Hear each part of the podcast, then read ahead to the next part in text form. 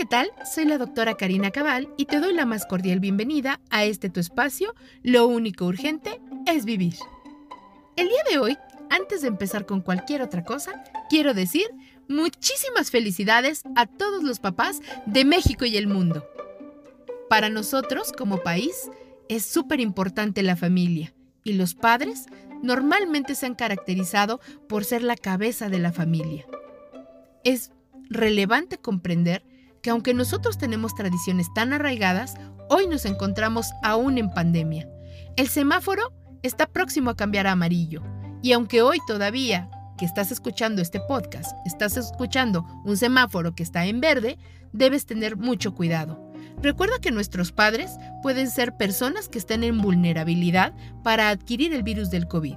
Pueden ser pacientes con hipertensión, con diabetes, con problemas cardiovasculares o con problemas inmunológicos.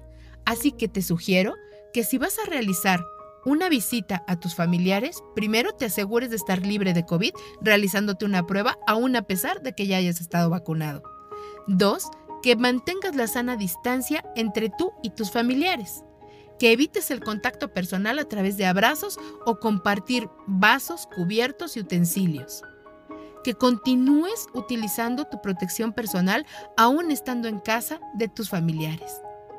Que trates sobre todas las cosas de evitar acudir si estás enfermo. Recuerda que las reuniones masivas o muy prolongadas son lugares en donde los contagios pueden darse con mayor facilidad. También recuerda que si es necesario visitar a tus familiares a una ciudad lejana, recuerdes perfectamente llevar contigo tus comprobantes de vacunación, tus pruebas de COVID y suficientes cubrebocas para utilizarlos durante todo tu trayecto.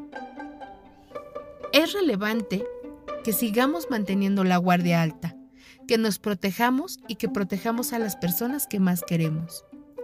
En muchos de los casos y en muchas familias de nuestro país, habrá una silla en donde un papá no esté presente durante este festejo ha sido víctima del COVID y la familia ha quedado severamente lastimada. A todos ellos, mi solidaridad, mi cariño y mi respeto. Sé lo mucho por lo que han pasado y sé lo difícil que ha sido. Nosotros, como parte del personal médico, hemos tenido que despedir a muchas personas. Evita que en tu familia haya una pérdida. Celebra de manera responsable. Si sabes que tus familiares aún no han sido vacunados, haz una videollamada, haz una fiesta vía alguna de las plataformas que hoy por hoy nos permiten vernos en la distancia. Te mando un abrazo, mando un abrazo a todos los papás de nuestro hermoso país y del mundo entero y les deseo un extraordinario Día del Padre. Yo soy la doctora Karina Cabal y nos vemos la próxima.